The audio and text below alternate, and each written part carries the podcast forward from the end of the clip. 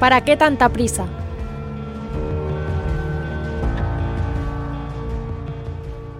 ¿Para qué tanta prisa? Preguntas siempre ante la premiante solicitud de esa voz que te llama en lo más profundo de tu alma. Solo Dios es la respuesta.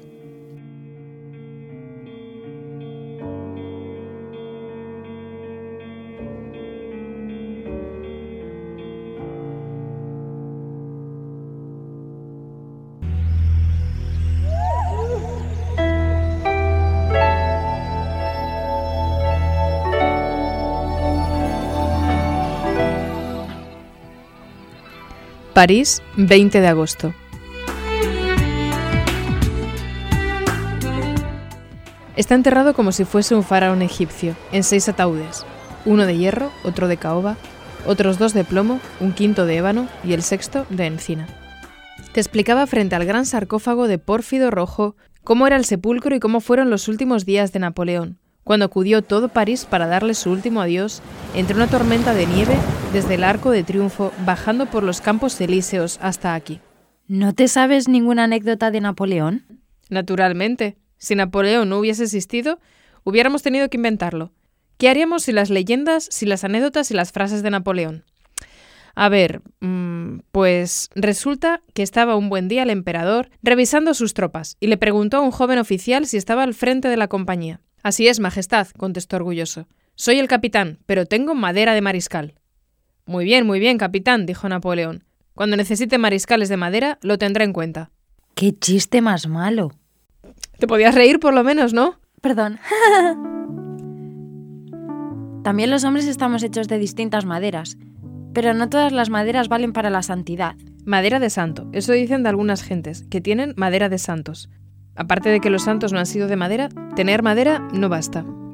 Y la madera de santo de que venimos hablando no pasará de ser un leño informe sin labrar para el fuego.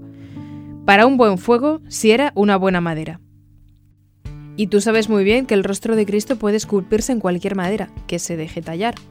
Si existieran almas que jamás pudieran alcanzar la santidad, ¿cómo iba a plantear Jesús su mandato universal? Ser perfectos como vuestro Padre Celestial es perfecto.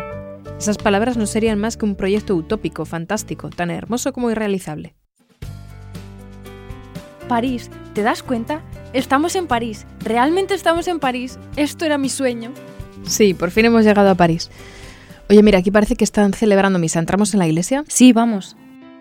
El sacerdote, durante la homilía, se dirigió a un público compuesto mayoritariamente por estudiantes de París. Creo que habéis venido a escuchar la palabra de Dios, porque no se me ocurre ninguna otra razón para explicar tanta concurrencia ni un interés tan claro y no puedo menos que aplaudir vuestro afán y congratularme por devoción tan laudable. Y es cierto, bienaventurados los que oyen la palabra de Dios, con tal de que la cumplan. Asimismo, dichosos los que recuerdan los mandamientos del Señor, siempre que sea para ponerlos en práctica.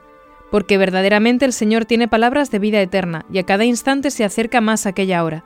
Ojalá haya llegado ya, en la que los muertos oirán su voz, y en la que los que la oigan vivirán, porque la vida está en cumplir la voluntad del Señor. Y si queréis saber cuál es esta, os lo diré, nuestra conversión. Aquella homilía te dejó pensativa. Al final de la Santa Misa, un grupo numeroso de universitarios se acercaron para felicitar al sacerdote, era su día, y para hablar con él. Y pensaste que tú también necesitabas una conversión.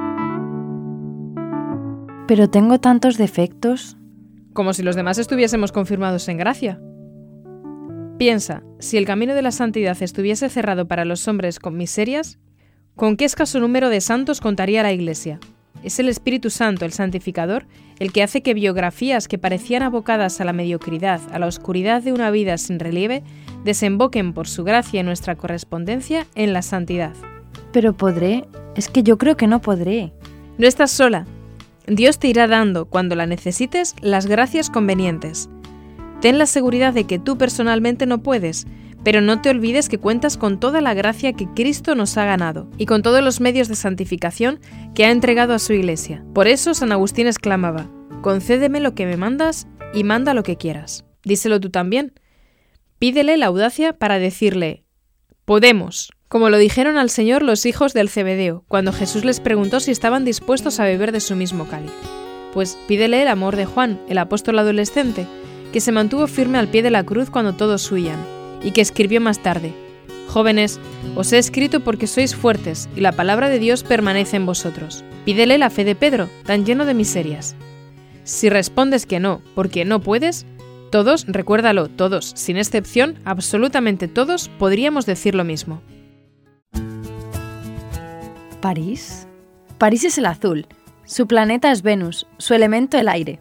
Mm, debe de ser verdad. Pero con este viento que hace, espero que su elemento no sea también la lluvia.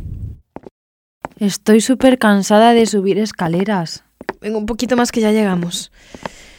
Ah, ya estamos aquí, por fin, en uno de los miradores de la Torre Eiffel. Mira, aquello es el Louvre. Y allí Notre Dame. Y aquel edificio blanco es... el Sagrado Corazón. Podemos seguir subiendo, ¿no? Para poder ver todo. Todo París desde arriba. Eh, mira, no tenemos ni un duro. Ay, siempre rompes todas mis ilusiones. ¿Qué le vamos a hacer? Se nos ha terminado el dinero, ya no nos queda nada. Pero mira, ahí abajo se extienden los jardines, las grandes avenidas, los bulevares, magníficamente diseñados por el barón Haussmann. ¿Te acuerdas de lo mal que les sentó a los parisinos que esta torre se mantuviera en pie después de la exposición universal del año... 1924. Sí, casi, casi aciertas, pero fue un poco antes. 1889. Sí, es verdad. Decían que esta torre no estaba prevista en el plan original, que rompía el diseño urbanístico de la ciudad y querían derribarla. Y ahora es lo más famoso de París. ¿Sabes que me recuerda un poco a ti?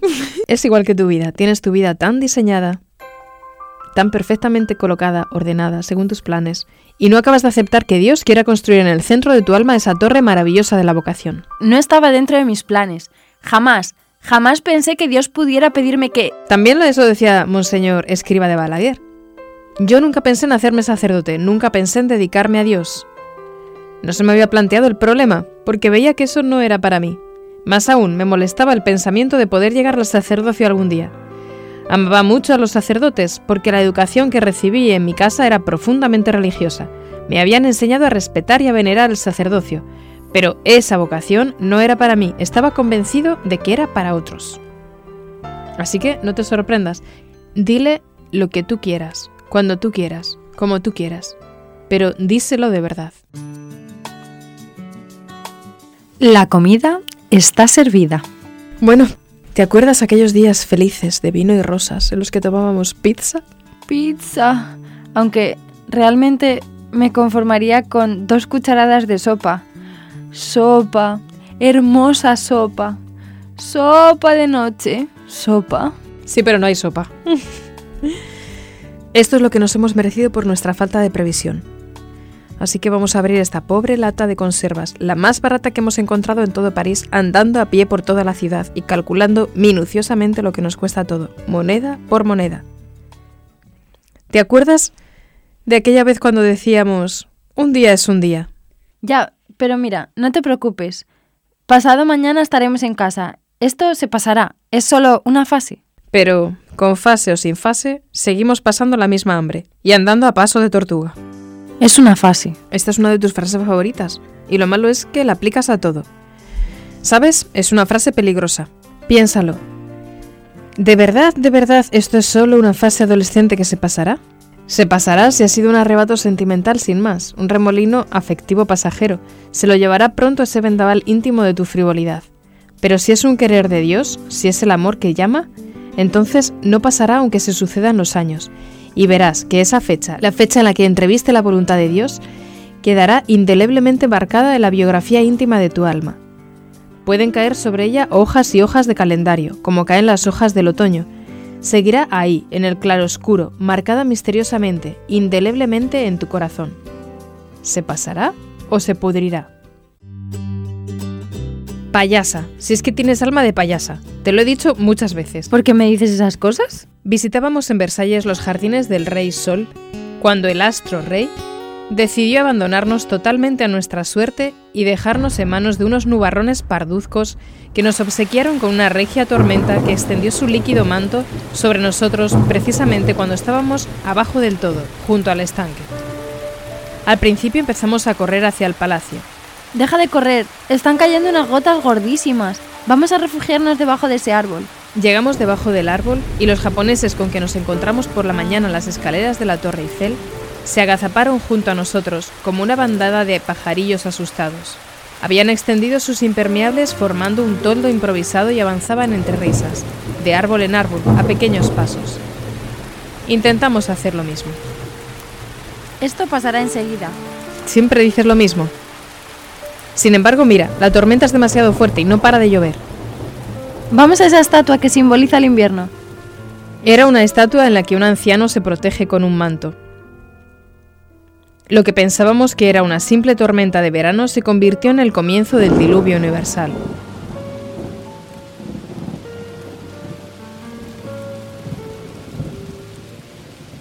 Ay, si al menos tuviera mi sombrero. Realmente el verano en Europa este año ha caído en martes. Siempre contando chistes. Anda, toma mi chubasquero, póntelo. No, póntelo tú. Esto pasará enseguida. No, póntelo tú. Que no, que te lo pongas tú, que me hagas caso. Bueno, ya estamos las dos totalmente caladas. Está bien, me lo voy a poner. Ay, con lo bonito que era mi sombrero. Mira- lo compré en Texas. Es mejor que te olvides del sombrero. Está tan mojado como nosotras ahora mismo. Está en las profundidades del Adriático, acuérdate. Oye, cada vez este agua nos está calando más y más. Vamos a algún sitio. Ay, mis libros. ¿Qué pasará con mis libros? Uf, yo sospecho que tus amigos Frodo y Sam estarán a estas alturas tan empapados como los japoneses, tú y yo. ¡Esto es el diluvio! ¿Qué hacemos? Lo único que podemos hacer es mojarnos. Pues si no podemos hacer otra cosa, entonces... No, no, no, no, no, no, no, ¿Pero qué no, haces? no, ¡Ven no, aquí! no, no. ¡Pero ven aquí! No, no, no, no, no, no. Yo no te conozco. ¿No ves que te vas a mojar más? Mira, el asteroide B612. Mm, no lo veo. Es que ha pasado muy rápido. Es un asteroide muy interesante.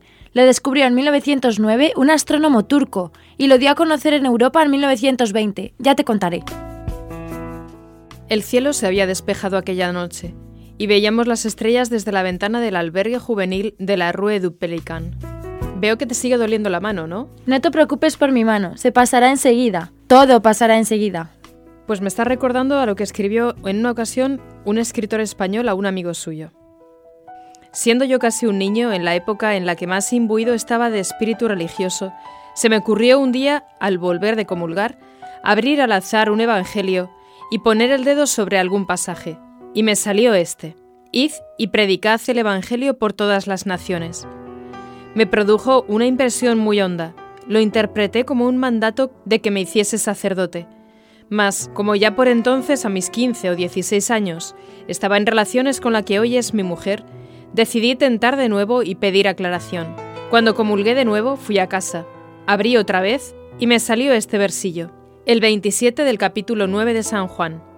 Respondióles, Ya os lo he dicho y no habéis atendido. ¿Por qué lo queréis oír otra vez? No puedo explicarte la impresión que esto me produjo. Hoy todavía, después de 16 o 18 años, recuerdo aquella mañana solo en mi gabinete. En mucho tiempo repercutió la sentencia en mi interior y el recuerdo de aquellas palabras me ha seguido siempre. Lo he contado varias veces a mis amigos, explicándolo de un modo o de otro, pero siempre he llevado grabado en el alma este suceso. Y cuando hace un año sentí como una súbita visita de aquellos sobresaltos e inquietudes, resurgió con nueva fuerza en mi alma el recuerdo de esa extraña experiencia de mi juventud. ¿Y qué me quieres decir con eso? Pues que espero que no ahogues ese querer de Dios en tu alma, y para que no lo asfixies con tu desamor, pues te quedarían cicatrices íntimas que jamás lograrías borrar. Va, ya se pasará, ya se pasará. ¿Y si es el amor de Dios el que te está llamando realmente con sus toques imperiosos y urgentes? Y tú le estás cerrando la puerta diciéndole, ya se pasará, ya se pasará. Ay, ¿puedes ayudarme a vaciar la mochila? Que es que está todo mojado y con una sola mano no puedo. Claro. A ver, una cosa. Oye, si realmente está todo mojado, ¿eh? Oye, ¿pero qué estoy viendo? ¿Qué pasa? Estos son dos barajas. ¿Y qué? Dos... No, me niego a dudar de ti. Hombre, ¿cómo vas a dudar de mí? Me niego. Eres leal. Soy súper leal. Yo pensaba que eras sincera. Soy muy sincera. De, de una pieza. Soy de una pieza. Dejémoslo. Ya está, lo he adivinado. ¿Qué? ¿El acertijo que te conté cuando empezamos el viaje? ¿El que Stein dijo que era muy ingenioso? ¿El del matemático que tenía dos hijas y que una tocaba el piano? Sí.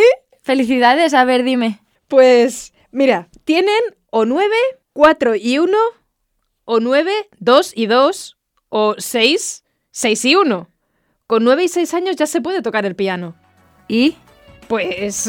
es- Bueno, sigue, sigue, que estás muy cerca. ¡Ay, dame una pista! No puede ser, va contra mis principios. Sigue pensando, lo siento.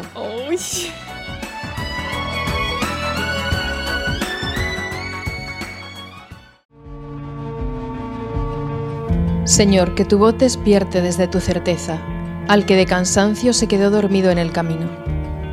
Préstame tus brazos para incorporarme nuevo y decidido, para saber que sí se puede, con el mismo brío, y entonces caminaré hacia ti porque sí he creído que siempre se puede, se puede, sí se puede.